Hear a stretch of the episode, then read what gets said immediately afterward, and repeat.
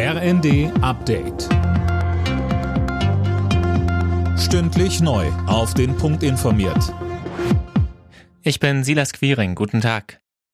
Wie können die Bürger bei all den Preisexplosionen gerade entlastet werden? Vertreter der Politik, der Arbeitgeber und der Gewerkschaften sitzen deshalb aktuell in Berlin zusammen, um Lösungen zu finden. Ins Leben gerufen hat das Treffen Kanzler Scholz. Linken-Chefin Wissler sagte zu der konzertierten Aktion. Aus unserer Sicht ist es notwendig, dass es Unterstützung für Menschen gibt, die gerade nicht wissen, wie sie ihre Rechnung bezahlen können. Aber von einer konzertierten Aktion, wenn sie dazu führt, dass sie auf Lohnzurückhaltungsforderungen hinausläuft oder Einmalzahlungen, halten wir nichts.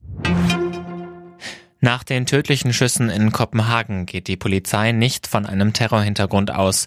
Der mutmaßliche Täter, ein 22-jähriger Däne, soll in der Vergangenheit psychische Probleme gehabt haben.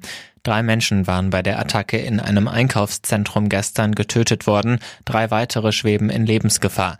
Der Schütze soll seine Opfer willkürlich ausgewählt haben.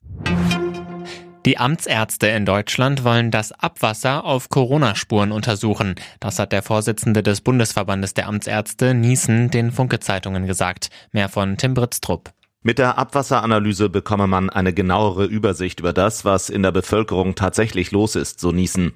Bislang machen 20 Kommunen beim Abwassermonitoring mit. Optimal wäre es, wenn alle mitmachen würden. Die Methode koste wenig, der Aufwand sei gering und man bekomme ein Echtzeitlagebild von der pandemischen Situation, sagte Niesen. Fleisch und Wurst sind in den ersten fünf Monaten des Jahres deutlich teurer geworden. Die Teuerungsrate liegt im Vergleich zum Vorjahr bei über 16 Prozent und ist damit doppelt so hoch wie die Inflation.